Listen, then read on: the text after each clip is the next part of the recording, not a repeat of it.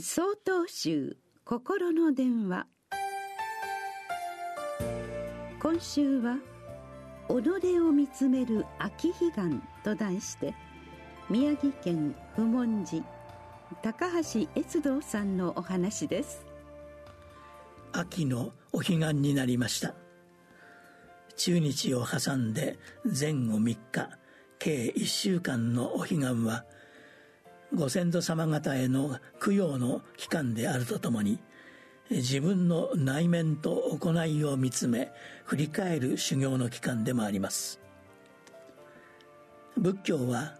心の安心を得るための教えと実践であると私は考えています。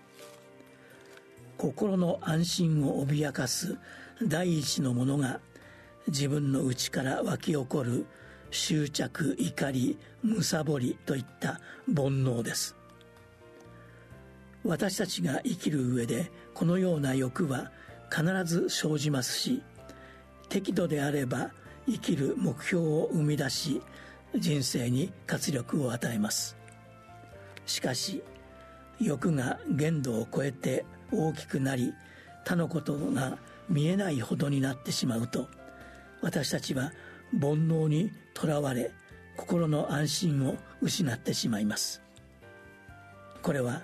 人が生きている以上誰にでも起こりうることなのです。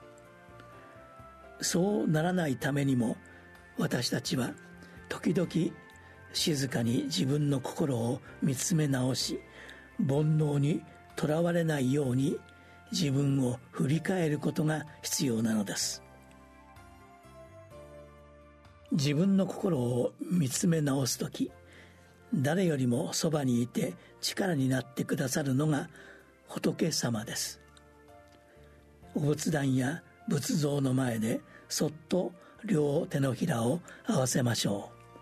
う。合掌ですね。心の中に仏様を描くのも良いと思います。仏様と共に自分の心を見つめれば自分は悪くない周りが悪いというような自身に都合のよい振り返りは自然と消えてゆき心穏やかに過ごせる日常がきっと待っているはずです。自分の煩悩や弱さを見つめ覚悟とともに歩み直す時仏様と一緒に歩んでください。仏様はどんな時もあなたを見守り支えてくれます。この秋悲願普段なかなかできない自分の心を見つめ直す機会にしてはどうでしょうか？9月26日よりお話が変わります。